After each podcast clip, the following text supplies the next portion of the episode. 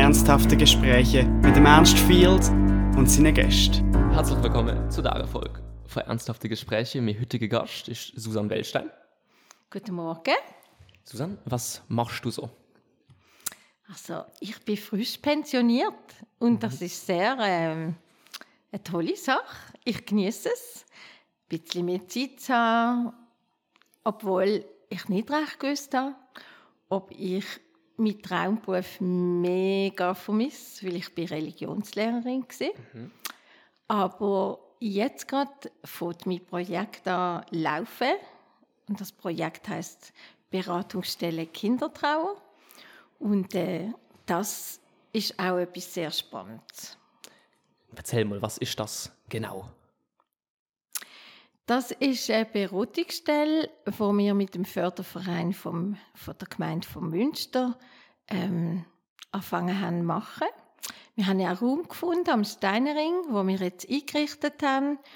Und ähm, wir bieten im Rahmen von der Stadtseelsorge von Münster, wo die offenen Ohren dazugehören und auch das Ruhrkaffee, bieten wir jetzt auch Beratungen an, niederschwellig. Also nicht wir sind nicht eine Therapiestelle, wir sind nicht ein Psychiater, wir sind eine niederschwellige Beratungsstelle, wenn eine Familie von einem Todesfall betroffen ist. Mhm. Ähm, und dann bietet ihr Hilfe Kinder an? Ja, einfach für das ganze Setting. Das ist halt, das kann manchmal sein, dass eine Mutter stirbt, dann sind mhm. Kinder auch betroffen. Wenn ein Kind stirbt, dann sind die Eltern betroffen, aber was man oft vergisst, dann sind auch Geschwister die betroffen. Und wichtig ist, dass wir die Beratung anbieten, egal was du für eine Konfession hast, für eine Religion, für eine Herkunft, für ein Portemonnaie, weil ich arbeite ehrenamtlich und von dem her die mir die Beratung eigentlich kostenlos anbieten. Das heißt, die Leute nach ihrem nach ihren Möglichkeiten können sie nachher eine Spende machen, eine angemessene Spende äh, für den Förderverein, damit wir auch Mietkosten wieder können decken können oder die Unkosten, die wir haben mit, mit Sachen, die wir nachschaffen. Klar. Wie ist das entstanden, das Projekt? Ja, das ist ein Thema, das mich halt schon seit ich 19 bin beschäftigt. Ja. Ähm, und das hat mich nie mehr losgelassen. Mit 19 habe ich ähm, Krankenschwesterlehre angefangen in Winterthur. Ah, okay. Und ähm, mein erstes Praktikum als Schülerin war auf dem siebten Stock. Gewesen. Und das war medizinische Abteilung. Gewesen. Und neu hat es immer gelütet und ich habe gemerkt, dass das ein bisschen nervt und dass man nicht immer gerade rennt. Und ich habe dann gemerkt, das ist ein, ein Patient mit Tumor, aber im Endstadium. Mhm. Und ich habe das alles so beobachtet. Ich bin ja absolut neu gewesen. Ich habe also mit so externen Augen das alles gesehen. Und ich habe dann viele Fragen gestellt. Auf jeden Fall, ich bin dann beauftragt worden, der Patient Grundpflege zu verrichten. Und ich habe das gern gemacht und das ist sehr spannend gewesen. Der Patient hat nicht mehr reden, aber er ist noch voll da gewesen. und wir haben dann mit der Zeit herausgefunden, wie wir können kommunizieren, ohne dass er reden kann. Mhm. Und ich habe wenig gewusst von Tumorpatienten, wenig gewusst. Also ich meine, ich habe mich mit dem Leben beschäftigt, nicht mit dem Tod. Ja, und das ja. ist nicht gerade das Ziel von meinem ersten Praktikum. Aber ich habe dann gemerkt, da gibt es in diesem Spital gibt's einen Kapuziner, einen katholischen Spitalseelsorger. Und dann habe ich gedacht, jetzt gehe ich zu dem und frage den einfach aus. Mhm. Das habe ich gemacht. Ich habe gesagt, Sie, jetzt muss ich mehr wissen von diesem Thema. Und dann hat er mich gecoacht und mir ein bisschen gesagt, auf was ich muss schauen und was könnte passieren. Und ich konnte ihn wieder fragen. Und dann, als der Patient dann gestorben ist, habe ich gemerkt, das ist etwas ganz, ganz Besonderes. Mhm. wenn man einen Menschen begleitet in Tod. Das ist etwas sehr Spezielles. Und da möchte man alles möglichst gut machen. Weil der Mensch sollte eigentlich die beste Pflege kriegen, die es überhaupt gibt, damit er in Ruhe und Frieden gehen kann. Mhm. Und das hat mich beschäftigt. Und dann bin ich nachher auf die Onkologie geschaffen auf St. Gallen. Habe ich wieder neue Sachen gelernt. Mhm. Das habe ich nachher weitergemacht in der Gemeindepflege. Und so bin ich immer mit dem Thema unterwegs gewesen. Dann habe ich Kinder gekriegt und dann habe ich gedacht, also jetzt bin ich im Leben. Ja. und ähm, dann habe ich wieder angefangen zu arbeiten und zwar habe ich noch eine Weiterbildung gemacht als Religionslehrerin und ich bin in der Schule und ich habe mir gedacht, wenn ich unten reinkomme, es schmeckt anders als im Spital, wenn man reinkommt. Es ist, es ist so toll und ja. überall schreit und lacht und macht. Ja. Ich habe gedacht, es ist einfach anders, aber es ist beides schön, aber das ist nachher mein Traumberuf geworden. Mhm. Bis am Morgen etwas passiert ist. Ja. Am Morgen bin ich arbeiten, ich war früher und ich komme ins Lehrerzimmer und da war ganz eine äh, sehr bedrückte Stimmung. Gewesen. Und ich okay. dachte, okay, sind alle noch ein bisschen im Schlafmodus oder so. Aber der eine Klassenlehrer ist im, dort hat es noch ein Telefon gegeben, also ein Telefonkäpäuschen gesehen. Und der hat gekühlt. Und ich dachte, um Himmels Willen, was ist passiert? Und dann haben die anderen gesagt, weisst, heute Nacht ist der Schüler so und so gestorben. Das war auch mein Schüler. Er war sehr interessiert an biblischen Geschichten. Er hat mir gesagt, ich möchte jetzt einfach noch ein bisschen hier sitzen, weißt, ich finde das so spannend bei dir. Und er hat immer den gleichen Platz haben und die anderen Kinder haben ihm das gelassen, weil er, ist, er hat schon Behinderungen gehabt, aber niemand hat gedacht, dass er einfach stirbt. Mhm. Gar niemand. Und dann hat die Schulleitung gesagt, Susan, in fünf Minuten läutet es. Was machen wir? Mit dieser Klasse, die Kinder kommen ja. ja. Und was machen wir jetzt? Und der Lehrer ist am Heulen, das geht nicht. Äh, du bist doch Krankenschwester und du bist ja, du hast ja noch ein bisschen Dunst von Theologie. Du, du, du könntest doch das jetzt machen. Dann habe ich gesagt, ihr sind auch noch Lustige. Dann ich ja, aber Du hast ja auch, habe ich gesagt, ja, und wo sind eure Merkblätter zu dem Thema?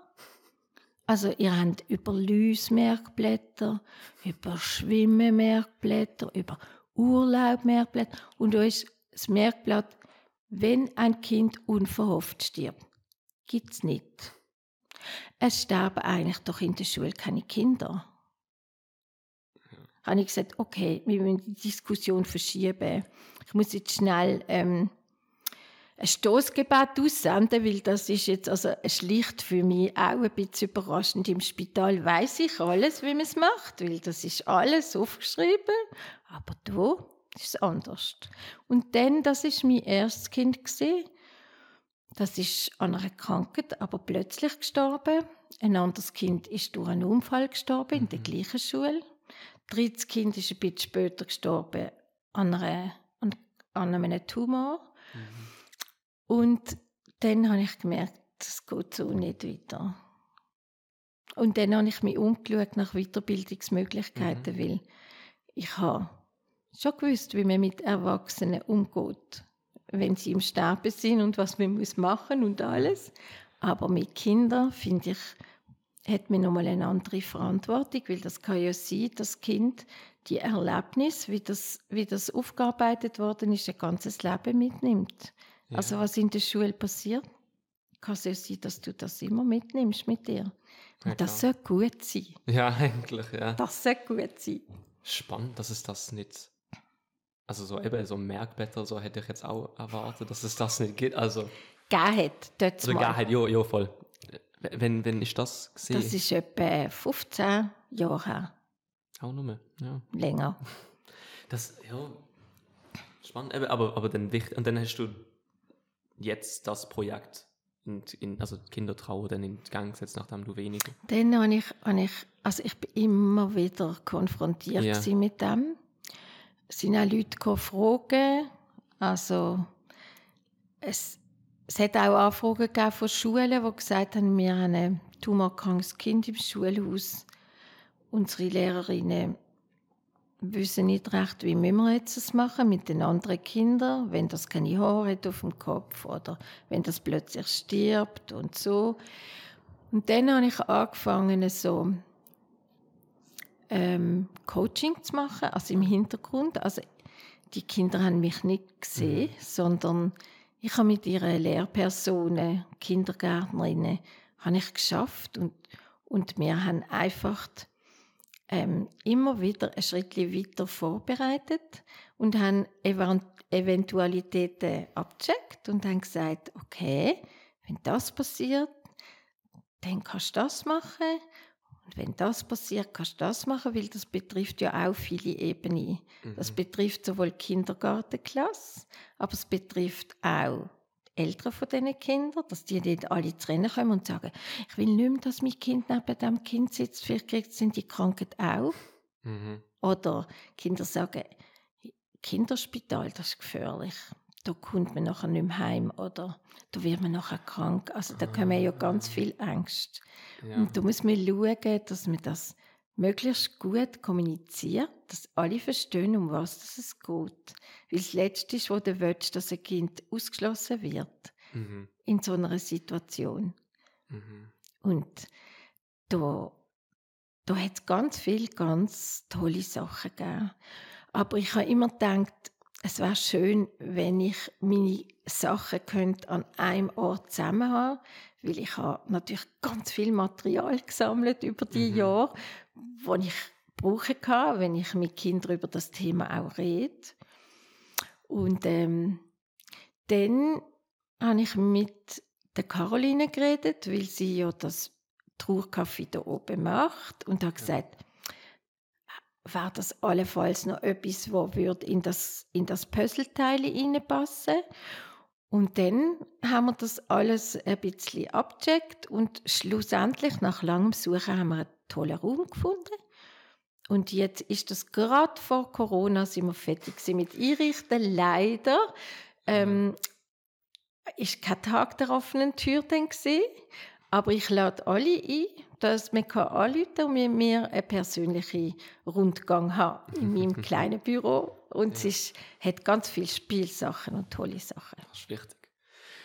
Und, wie, wie läuft das jetzt? Also, also haben der Leute, die zu euch, also die zu dir kommen denn und, und das dann auch in Anspruch nehmen jetzt? Oder? Ja, es fängt an laufen. Ich habe, wir müssen jetzt einfach noch ein bisschen Publicity machen. Ja. Also, wir, wir haben jetzt im Kirchenbot äh, einen Artikel gemacht, wo wir darauf hinweisen, aber wir wissen ja alle, dass unsere Stadt nicht, nicht ausschließlich den Kirchenbot liest. Also von dem her müssen wir andere Medien haben. Und äh, darum habe ich das toll gefunden, dass du mich eingeladen hast, weil Ja, das ja. ist jetzt ein anderes Medium. Perfekt. Da erreichen wir jetzt andere Leute als äh, wie einfach im Kirchenbot, weil das Angebot ja eben auch für alle Menschen ist, Mhm. egal ob arm, reich, egal was für eine Religion. Mhm. Voll, ja. Und was, wenn du jetzt mit deinem Projekt ein bisschen in Zukunft schaust, was, was willst du noch damit umsetzen? Hast du so einen Plan, was noch Ja, möglich sein also soll? es wäre zum Beispiel möglich, dass man Kindertrauergruppe macht. Das ist jetzt Okay. auch nicht gegangen wegen Corona. Mhm. In Deutschland ist das überall der Fall. Also man nimmt Kinder zusammen und macht mit denen eine kleine Gruppe, wo man über, über die Themen auch redet und wo Kinder auch können viel Fragen stellen ohne dass sie einen Erwachsenen daheim belasten damit, weil Kinder haben ganz eine feine Antennen und ich hatte einmal einen türkischen Bub gehabt und ich habe also meine Abschlussarbeit gemacht mit Kindern über Leben und Tod sprechen und habe eine Unterrichtseinheit mit einer Psychoonkologin für Kinder ausgeschafft und ich durchgeführt habe und immer reflektiert habe mit ihr über das Thema. Und Kinder sind absolut interessiert an diesem Thema, haben auch viel gesagt, haben zum Beispiel mir auch gesagt, also du wirst mal schneller nicht mehr da sein als wir. Wir sind nämlich da am Anfang dieser Lebensstunde, aber du bist schon dort weit hinten. Und es ist so faszinierend, wie Kinder über das Thema können so ganz ähm, natürlich und authentisch reden. Und ein türkischer Bub hat dann gesagt, ich habe gemerkt, dass etwas nicht stimmt. Meine Eltern haben telefoniert mit meinen Großeltern in der Türkei und plötzlich ist der Papa in die Türkei gegangen im Januar. Und ich habe gefragt, ist etwas? Und die haben mir nichts gesagt. Sie haben gesagt, nein, nein, alles ist gut. Er geht nur auf Besuch in die Türkei.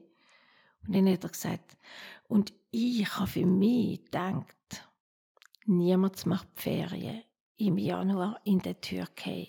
Mhm.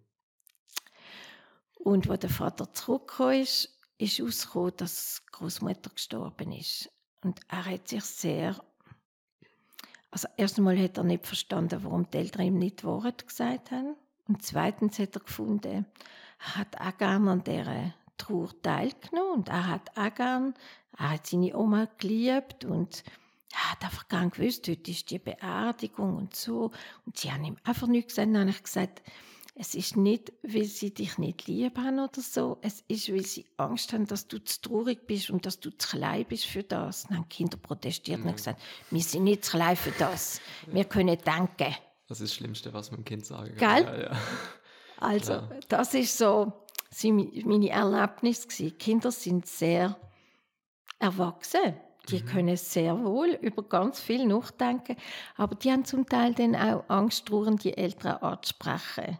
Wie sie merken, dann, dann wird es Mami, dann wird der Papi wieder traurig. Das wollen wir nicht, also reden wir lieber nicht drüber. Ja, ja, voll, das sehe ich.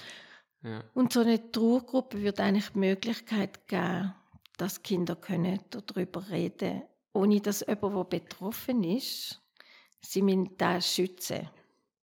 Mhm. Ja, voll. Das, ja, das klingt sinnvoll, ja. Wenn, wenn mich jetzt ein Kind fragen würde, irgendetwas mit dem Tod zu tun hat, was ist die, was ist eine einfache Umgangsweise mit dem? So ein kleiner Tipp, wo du mir jetzt gibst. Weil ich kann nicht gut mit Kindern umgehen, bin ich ehrlich. Weil ich eben so, ich halt glaube zu viel von dem Schutzinstinkt oder, oder dass es mir zu abstrakt ist oder so. Aber wie, wie könnte ich dem aus, also ich weiß nicht, aus dem Weg gehen, ist das eine gescheite Idee? Oder? Nein, aus dem Weg gehen ist keine gescheite Idee. Einfach, du bist du und du bist ein fröhlicher Typ, wenn ich dich so anschaue. Und, ja. und Kinder ähm, fassen Zutrauen und Kinder haben eine feine Antenne, wenn sie was können fragen mhm. Und wenn ein Kind dir etwas fragt, wo du nicht weißt oder wo du nicht möchtest, einfach so eine, so eine 5x15 Antwort geben, ja. dann nimmst du das Kind einfach ernst und sagst, du, das ist eine sehr spannende Frage. Aber weißt du was? Du, über die muss ich auch mal noch zuerst nachdenken. Oder du kannst sagen, darüber habe ich mir noch keine Gedanken gemacht. Was denkst denn du darüber? Mhm. Und oft haben Kinder eine ganze in sich inne ganz klare Antworten. Oder du sagst, ich weiß es nicht. Mhm. Können wir vielleicht in drei Tagen nochmal zusammen reden? Ich probiere, hier schlauer zu werden. Und genau das würdest du ja jetzt hier beim Podcast auch machen, oder? Du würdest ja auch nachfragen. Oder du würdest ja. sagen, ich muss mir das nochmal überlegen. Ja, ja, das stimmt. Einfach authentisch. Okay. Ja, Kinder voll. vertragen das. Nur vertragen sie nicht, wenn man sie anlegt. Ja, ja. Und wenn man Spiele spielt. Ja, das, ja voll. Das merken sie einfach. Mhm. Ja, gut, danke für den Tipp. ähm, nochmal, also mehr, du bist, du bist Krankenschwester mhm. und dann Religionslehrerin. Mhm. Wie ist der Wandel gekommen bei dir? Ja, der Wandel ist durch die Familie gekommen. Also okay. ich habe ja dann, wir haben zwei Kinder gehabt und das ist dann schwierig, wenn du möchtest arbeiten im Spital mit den Schichten und uns ist das einfach sehr wichtig dass wir können zusammen die Kinder erziehen und Zeit haben. Und dann haben wir abgemacht, nur eine schafft und äh, zu dieser Zeit hat man auch nicht so können Teilzeit schaffen als man. Also Jörg hat das nicht können und dann haben wir uns zu diesem Modell entschlossen, ich bleibe daheim und er schafft und an der Wochenende haben wir Zeit als Familie. Das ist schon das Wichtigste. Nicht, dass ich dann weg bin und er allein ist mit den Kindern. Wir haben es zusammen machen. Mhm. Und das ist jetzt heute gibt es andere Möglichkeiten mit Kitas und Tagesstruktur und allem. Zu unserer Zeit ist das nicht so gewesen. Aber ich habe es mega lässig gefunden mit unseren zwei Söhnen. Und ähm, nachher habe ich überlegt, wieder einzusteigen. Das ist schwierig gewesen. Und ähm, dann habe ich das gesehen und ich habe das Leben lang immer Kinderarbeit gemacht in der mhm. Kirche. Ich, weil ich einfach Kinder gerne habe. Mhm. Und, ähm, aber immer ehrenamtlich. Und plötzlich habe ich einen Inserat gesehen im Kirchenbad, auch im Kirchenbad. habe ich gesehen, Weiterbildung ähm, als Religionslehrerin. Da habe ich gedacht, spannend, jetzt könnte ich das zu meinem Beruf machen, den ich so viele Jahre schon ehrenamtlich mache. Ja. Und das ist mein Traumberuf. Das hat mir mega gefallen. Mhm. Wenn eben du sagst, es ist dein Traumberuf, ist das ja schon vorher klar gewesen? Oder ist das dann erst mit dem nein. angefangen? Nein, nein, ich habe ich hatte eigentlich gerne einen Beruf gelernt mit Kindern. Okay. Also Kindergärtnerin, Lehrerin ähm, oder Kinderkrankenschwester als Maximum. Ja. Aber das ist aus verschiedenen Gründen nicht möglich gewesen. Und in meinem Leben habe ich gelernt, einfach ähm, gib nie auf. Irgendwann erreichst du die Ziel, wenn du das ganz fest willst. Und ähm, als ich das erste Mal ins Schulhaus hineingegangen bin, habe ich gedacht, so, Gott hat mir geholfen, das Ziel zu erreichen. Super, jetzt bin ich in der Schule. Ja. Und dann kann ich erst noch das machen, was ich am liebsten mache, nämlich Geschichten erzählen. und ähm, genau das, was ich vorher ehrenamtlich gemacht habe. Mhm. Und das Fach Religionsunterricht ist so ganz anders als die anderen Fächer, weil der Druck von Leistung ist nicht vorhanden und es ist immer faszinierend, wie sich schwache Kinder im Religionsunterricht plötzlich als die stärksten Heldinnen herausstellen, weil mhm. sie ganz einen anderen Zugang haben, vielleicht von ihren Emotionen oder so. Und darum ist das einfach mega toll. Ja, ich habe, ich habe letztens haben wir ja Gäste gehabt und wir haben über Religionsunterricht geredet als, mm. als Konzept irgendwie. Und eben, wie du gesagt hast, dass es dort keinen Leistungsdruck gibt. Das habe ich auch gesagt, wegen dem habe ich es immer so genossen, da nicht zu gehen, weil es eben so ein bisschen entspannter ist, schon ein bisschen mm. mehr um philosophieren oder was, mm. einfach ein bisschen genau. freier sein kann. Ja. Aber dann hat unser Gast hat dann irgendwie davon erzählt, wie er es so aufgenommen hat, dass, Leute, dass es Kinder immer mehr aufmüpfig sind, weil man kann sich halt Sachen erlauben, weil es ist der Religionsunterricht, das zählt sowieso nicht. Wie hast du, hast du das so vielleicht auch wahrgenommen oder eher nur mehr positiv? Also disziplinarische Schwierigkeiten, mhm. das ist ein Thema, das alle Lehrpersonen haben, egal was du für ein Fach gibst. Und da habe ich einfach, ähm, vielleicht habe ich da etwas in die Wiege gekriegt, also, äh, dass, dass ich nicht so muss kämpfen um meine Autorität oder so. Mhm. Ich, ich kann meinem Kind sagen, ich möchte jetzt, dass du das machst. Und dann klappt es. Und wenn es nicht klappt, dann müssen wir ein bisschen anders reden. Aber ich finde, wenn man Kinder ernst nimmt, nehmen Kinder einem auch ernst. Mhm. Oder? Ich, wenn ich sie respektiere, respektieren sie mich auch. Und wenn ich ihnen vielleicht manchmal auch erkläre, warum ich jetzt etwas so und nicht anders mache, wobei ich finde, man muss nicht immer alles erklären man kann in der Schule nicht immer alles gleich machen für jedes Kind. Mhm. Einem Kind muss man bei dem helfen, ein anderes Kind muss man bei dem helfen. Und sie, sie lernen das auch zu respektieren. Ich habe nebendran als Religionslehrerin noch ein, ein Modell entwickelt, das heißt ähm, Umgang mit Gewalt in der Schule. Mhm. Und ich habe mit ich habe dann den Auftrag gekriegt, mit allen Erstklässlern haben wir eine, eine Gewaltpräventions- Intervention gemacht. Die haben gelernt, wie wir in der Schule mit Konflikten umgehen. Und alle haben ein Problemlösungsgespräch auswendig gelernt. Das habe ich in den ersten Wochen habe ich das mit allen Kindern gemacht. Ja. Also wenn zwei Kinder ein Problem haben, sitzen sie an und dann machen sie ein Problemlösungsgespräch, das genau strukturiert ist. Das heißt, jedes Migrantenkind kann gleich viel sagen wie jedes hochbegabte deutsche deutschsprachige Kind, wo sehr wortgewandt ist, mhm. weil es gibt immer nur ein Sätzchen und dann kommt der andere wieder dran.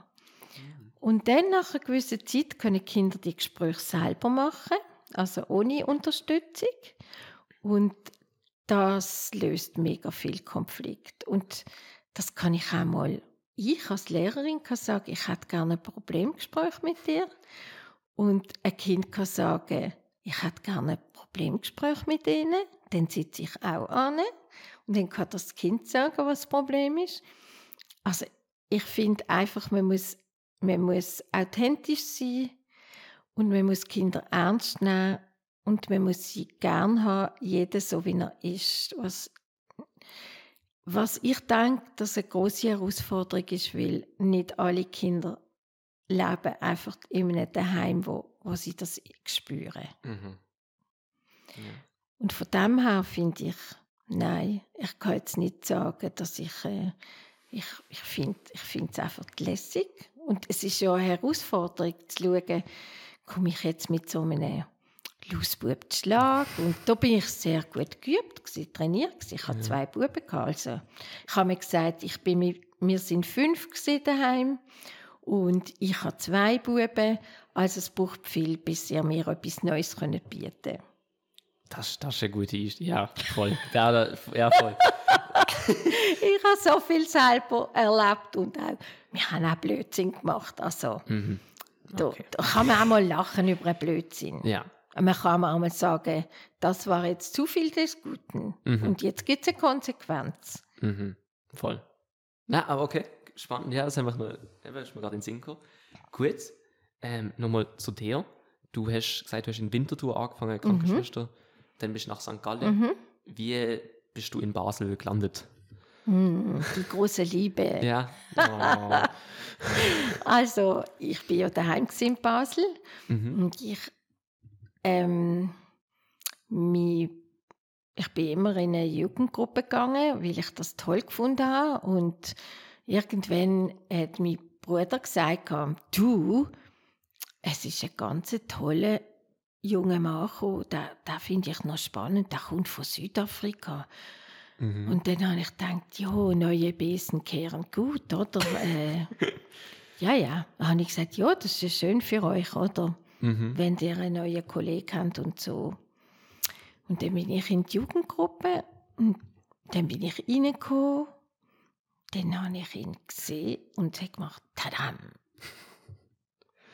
ja, und daraus ist etwas geworden und ähm, es ist der tollste Mann, was es gibt. Ich bin immer noch total verliebt und wir sind 40 Jahre unterwegs miteinander und das ist super lässig und er unterstützt mich in allen vielen Ideen, die ich habe. Mhm. und und äh, das ist der Grund, warum ich auf Basel gekommen bin. Wieder zurückgekommen bin. Mhm. Weil mir hat eigentlich Winterthur sehr gut gefallen. Ich habe eine mega tolle Stadt gefunden und mhm. so klein und überschaubar und die Hügel rundherum, der Goldberg, alle die ja. Sachen. Mhm. Ah, ja. das ist also noch lässig. Ja, ja, Winterthur ist schön, ja. Ja, und, und jetzt wohnt der Sohn von mir in Winterthur ah, ja? und das finde ich absolut ah, köstlich. Cool. Ja, dass ja. es dann wieder zurückkommt. Ja, ja. Schön. Wie, wie bist du nach Winterthur gekommen? Nach Winterthur bin ich gekommen, weil mein Vater ist einer der ersten war, der Krankenwärter gelehrt hat. Mhm. Er war ein Bauernsohn und hatte eine Heuallergie. Das heisst, er konnte nicht mehr können, er nicht können den Bauernhof übernehmen. Ja.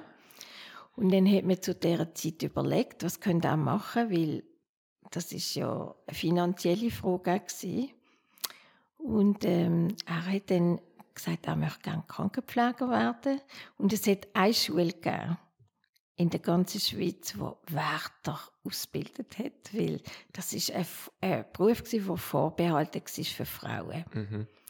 Und das ist eine sehr eine energische Schulleiterin und die hat gesagt, sie will jetzt Männer ausbilden, weil manchmal im Ops oder auf, auf, beim Gipsen und, und, und so wäre es toll, wenn man auch Männer hat und nicht nur Frauen. Und so ist er in den, einer von den ersten Kursen und er als Wärter ausgebildet worden ist. Und später hat er dann äh, gewechselt auf Basel und mhm. hat hier im Unispital geschafft. Und ich habe einfach gedacht, es ist Zeit, um mal wegzugehen von Basel. Ja. Und dann bin ich auf Winterthur. Das war der Grund. Gewesen. Voll. Okay, ja, macht Das ist noch spannend. Ja, ja. Gut, ich, ähm, ah nein, ich kann noch etwas fragen. Ähm, die Folge kommt am, ist die erste Dezember-Folge, die kommt mhm. Also, ähm, versetzen wir uns jetzt in die Stimmung von Dezember. Mhm. Freust du dich auf Weihnachten? Sehr. Auf was am meisten? Also einfach mir gefällt einfach der Advent. Ich habe gerne die Lichter. Mhm. Und das ist die schönste Zeit auch mit den Kindern in der Schule, weil ich, ich kann dann die ganze Zeit Weihnachtsgeschichte erzählen, oder? Das ist ja ein super Privileg, oder? Ja. Und ähm, das Jahr ist ja anders. Ich kann sie nicht mehr in der Schule erzählen, dafür darf ich sie jetzt in Münster erzählen. Mhm. Wir machen zwei, drei Erzählsequenzen, ganz kurze. Und ähm, da dürfen einfach alle kommen, die möchten. Manchmal kommen eben auch Erwachsene mhm. oder ältere Leute, die auch gerne Geschichten hören. Und ich erzähle die immer mit meinen Figuren, mit den Schwarzenberg-Figuren. Ja. Und mit denen machen wir das Jahr zum zweiten Mal auch gleichzeitig so einen Weihnachtsweg ja, in Münster. Ja, weil das du schön gesehen, das letztes Jahr gesehen. Ja, das ist schön. Hat er dir gefallen? Ja, sehr. Hast du ihn gesehen? Ja, ja, ja. Ah, ich, ich habe ja im, im, im Akku dort arbeiten und dann habe ich Kerzen anstellen am Morgen. Ah, ah das ist super. Ja, ja. wir sind immer sehr froh gewesen. Ja, das, Die, das Ackoi hat mega gut zu unserer Ausstellung geschaut. Ah. Und für mich ist es sehr besonders gewesen. Normalerweise machen wir Ausstellungen in geschütztem Rahmen. Also, mhm. Und das ist ja offen gewesen. Ja. Und es sind viele kleine Sachen, die ich über Jahre gesammelt habe. Und wo wir abgeräumt haben, ist gar nichts weg. Gewesen. Alles war da. Gewesen. Ja, perfekt. Und das hat mich sehr, sehr überrascht und sehr gefreut. Ja, also. Dass die Leute so viel Respekt auch haben vor dem Schönen und sind, es ist jetzt materiell vielleicht nicht, weiß ich was wert, aber es ist schwierig, diese Sachen zum Teil zu finden. Mhm. Ja, voll. Nein, Weihnachtszeit liebe ich. Ja, ja. Ich finde es auch, es ist ja eigentlich für uns Christen ist das auch ganz eine wichtige Zeit, weil wir feiern Geburt von Jesus und das ist für uns ja der Grund von unserem Glauben. Also, das ist, ist wichtig. Ja, das stimmt. Ich würde sagen, wir gehen jetzt zu der abschließenden Frage, ja. wo wir allen unsere Gäste stellen. Die erste Frage, was denkst du, sind die größten Herausforderungen, die auf unsere Gesellschaft zukommen? Ja, ich habe mir ein bisschen vorbereitet, weil ich finde, lieber Ernst, du machst sehr ernsthafte Fragen am Schluss und die sind, sind mir zu wichtig, als dass, dass man einfach, ich möchte, ich möchte ein bisschen darüber nachdenken. Das ist okay. So. Also eine grosse Herausforderung halte ich, wie wir als Gesellschaft mit Krisen mit persönlichen Lebenskrisen, aber auch mit äußeren Krisen, zum Beispiel der Umgang mit den Weltressourcen oder ganz noch bei uns mit Versorgungs- und Lieferengpässen umgehen. Und dabei ist für mich wichtig herauszufinden, was für Ressourcen das ich, mein Umfeld, die Menschen haben, denn die Ressourcen, die sind individuell die entwickeln sich im Laufe eines Lebens und nicht, man kann die nicht einfach pauschalisieren. Man kann nicht sagen, alle Menschen haben die gleichen Ressourcen. Wie ist die Resilienz von uns Menschen, von unserer Gesellschaft, wenn eine Krise kommt? Das habe ich das Gefühl, das ist eine große Herausforderung. Schön gesagt. Ja. Dann zur nächsten Frage. Kannst du, du hast du schon vor dir, was, äh, was ist ein Ereignis aus deinem Leben, von dem du gelernt hast, wo du denkst, wenn jetzt andere auch davon hören, dass sie auch davon lernen könnten? So. Also etwas habe ich schon erzählt, dass ich mit 19 zum ersten Mal am Tod begegnet bin und dass das eigentlich mein ganzes Leben geprägt hat. Ähm, ich habe mich intensiv angefangen mit diesen Sachen auseinanderzusetzen. Und ich habe, ich habe immer gefunden, dass Sterbende das größte Anrecht haben auf die beste und ganzheitlichste Pflege, die es überhaupt gibt. Und das ist der Grund von dieser Beratungsstelle eigentlich jetzt auch. Also wenn mhm. ich so zurückschaue, durch mein Leben zieht sich so das wie ein roter Faden durch. Aber dann gibt es noch etwas anderes und das Motto heißt: Bleiben Sie zu Hause. Okay. Nein, es ist nicht das Corona-Jahr 2020. Ja, das war dort, wo unser erster Sohn auf die Welt kam, 1986. Mhm. Er war gerade einen Monat alt. Da hat es plötzlich geheißen, weit von uns weg, in Russland, in Tschernobyl, ist alles außer Kontrolle. Und die große Wolke ist nicht geblieben über Tschernobyl, sondern hat sich auf den Weg gemacht bis nach Europa, bis in die Schweiz. Fast unfassbar. Ich, wir haben in den Himmel geschaut und du hast gewusst, da oben ist Radioaktivität, du siehst nicht, du schmeckst nicht, du hörst nicht und trotzdem kann es lebensbedrohlich sein. Dann hat es sofort Massnahmen, Regeln gegeben. Hat geheißen, stillende Mütter dürfen keine Milch mehr trinken, weil die Milch ist versucht, ist kontaminiert, weil die Kühe fressen Gras, das Gras ist kontaminiert, Milch ist kontaminiert. Gehen sie in, gehen sie in die Läden, holen sie Milchpulver. Und als ich mit meinem Kinderwagen ins Coop gekommen bin, war gerne der leer. Unterdessen ist nämlich das Regal vom Milchpulver leer. Gewesen. Dann habe ich zum ersten Mal gemerkt, was das alles bedeutet. Und wenn ich bin spazieren hat mich das beelendet zu wissen, dass unsere Gemüsebauer im Elsass muss ganze Felder einfach umfliegen, wo erntereif sind, wo noch ganz viele Arbeit hat, muss alles umfliegen, es muss alles umfliegt werden, es darf nicht konsumiert werden. Das hat mich als junge Mutter sehr beschäftigt. Ähm, und dann ist der 1. November gekommen. Unser Sohn ist unterdessen acht Monate gesehen. Ich habe ihn gerade gestillt Es war vier Uhr am Morgen dunkel, still. Plötzlich ist Sirenegeheul losgegangen. Ich habe, ich habe das noch nie gehört in der Nacht. Ich habe es immer nur gehört, dass ja, so wie wir das kennen, oder? Mhm. Als, als Probealarm um ja. halb eins oder halb zwei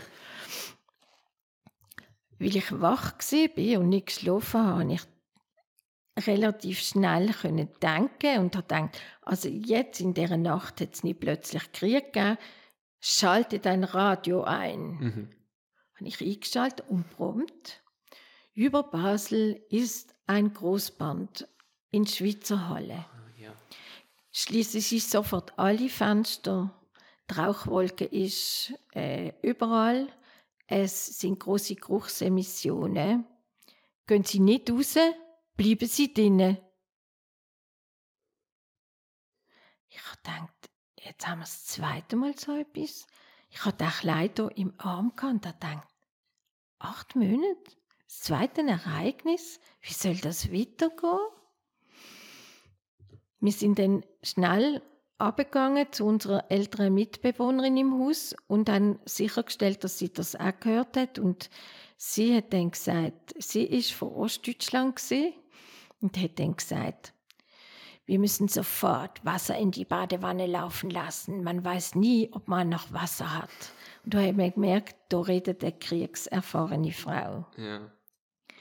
Was haben wir gelernt aus diesen Ereignissen? Wir viele junge Familien haben gelernt, wir müssen uns einsetzen für unsere Umwelt. Es kann uns nicht gleich sein. Nicht gleich sein, was hier passiert, aber auch nicht gleich sein, was irgendwo passiert. Und wir haben dann zusammen mit vielen jungen Familien und auch älteren Leuten haben wir Ökostadt Basel gegründet. Okay. Wir haben in allen Quartieren Quartiergruppen gehabt. Wir haben uns angefangen einmischen in Politik. Wir haben uns angelegt mit Regierungsräten. Wir haben Streik gemacht, Sitzstreik, einen Picknickstreik auf der Rosenthalanlage. Wir haben nicht wollen, dass die überbaut wird. Mm. Das Bäumli-Hofareal war auch ausgeplant. Das haben wir verhindern können. Das war auch alles überbaut. Ja. Wir haben Baumpatenschaften gemacht. Ähm, wir haben Hecke gepflanzt mit unseren Kindern. Wir haben gewässert, die Hecke, dass die lebt und dass Hasen und Igel und Vögel und kleinere Insekten ein Plätzchen finden. Und das hat eigentlich unser Leben sehr, sehr prägt. Wir sind immer mit dem Zug unterwegs gesehen. Mhm. Und unsere Kinder haben das auch gelernt, dass man mit dem Zug unterwegs sein und haben das toll gefunden. Und so denke ich mir, hat das eigentlich ganz, ganz viele große Auswirkungen gehabt ja. auf unser Leben. Und ich, wenn man dem einen Namen würde geben, würde man sagen, Fridays for Future hat dort stattgefunden, weil wir so erschüttert sind von diesen zwei Ereignissen. Ja. Ökostadt Basel gibt es bis heute mhm. und die machen viele gute Sachen. Also zum Beispiel die graue Ödi Feldbergstrasse mhm. hat ganz viel Glycinien das hat Freien Ökostadt gemacht. Und auch die schönen Rosen im St. Johann, mhm. die sind auch vom Verein Ökostadt. Und das zeigt, dass man unsere Stadt auch ein bisschen kann begrünen kann, lebenswerter machen für mhm. alle. Ja, so schön. Schön abgerundet. Man merkt es, Geschichten erzählen. Das, das, das, das finde ich gut, das merkt man. Das ist ja. Ähm, gut. Zur nächsten Frage. Was willst du noch gern lernen? Ich hatte gestern meine zweite Klavierlektion. Oh, toll. Ein ganz langer Wunsch geht jetzt in Erfüllung. Und ich mhm. habe mit der Simon eine Lehrerin gefunden, die sich auf das Experiment mit einer Seniorin noch etwas zu lernen eingeladen hat. Und ich habe es so toll gefunden. Ja. Und ich freue mich mega, dass ich das lernen kann. Ähm, ich möchte aber auch noch viel von trauernden Menschen lernen. Mhm. Weil sie beeindrucken mich immer durch ihre Resilienz, durch ihre Ressourcen, die sie können mobilisieren können, ihre Gedanken und ihre beachtenswerte Art, den Trauerweg zu gehen und nicht aufzugeben das respektiere und beeindrucke ich ganz, beeindruckt mich ganz tief. Und mhm. da kann ich jeden Tag etwas lernen. Voll. Gut. Und dann zur abschließenden Frage. Irgendwie auf dem Thema, wie würdest du gern anderen in Erinnerung bleiben, wenn es dich mal nicht mehr gibt? Ich stelle mir vor, dass, wenn ich nicht mehr da bin, ich mir nicht mehr so viel Gedanken muss machen, was andere Menschen von mir in Erinnerung behalten. Eins ist sicher, die Fragen um Leben und Tod werden immer wieder mit Fragen nach dem Sinn und nach dem Zweck vom Leben, nach dem Woher und nach dem Wohin und eben auch nach, mit Fragen nach Gott beinhalten. Und für mich ist der persönliche Glaube sehr wichtig. Da habe ich auch meine Ressourcen. Da fühle ich mich auch geborgen und werde ich gestärkt und kriege ich Inspiration. Und wenn ich da einen kleinen Türspalt aufmachen für einen offenen Dialog über so schwierige und tabuisierte Fragen, dann bin ich sehr dankbar. Perfekt. Gibt es sonst noch etwas, was du meinen Zuhörern und Zuhörerinnen auf den Weg geben willst? Ja, vor 19 Jahren habe ich, mit 19 Jahren habe ich gelernt, dass es gut und wichtig ist, sich über Lebensfragen Gedanken zu machen. Leben im Hier und Jetzt ist eine große Herausforderung. Und ich möchte euch alle Mut machen, die anzunehmen. Schönes Schlusswort. Dann bedanke ich mich vielmals bei dir, dass du die Zeit genommen hast und hier angekommen bist. Es hat mich sehr gefreut, dass du mich eingeladen hast. Ja, gerne. Und dann würde ich sagen, danke vielmals fürs Zuschauen und Zuhören. Und ja, ähm, einen Link für die Webseite werde ich in der Videobeschreibung drin haben. Und dann, ja, bis zum nächsten Mal. Macht's gut. Tschüss. Tschüss zusammen.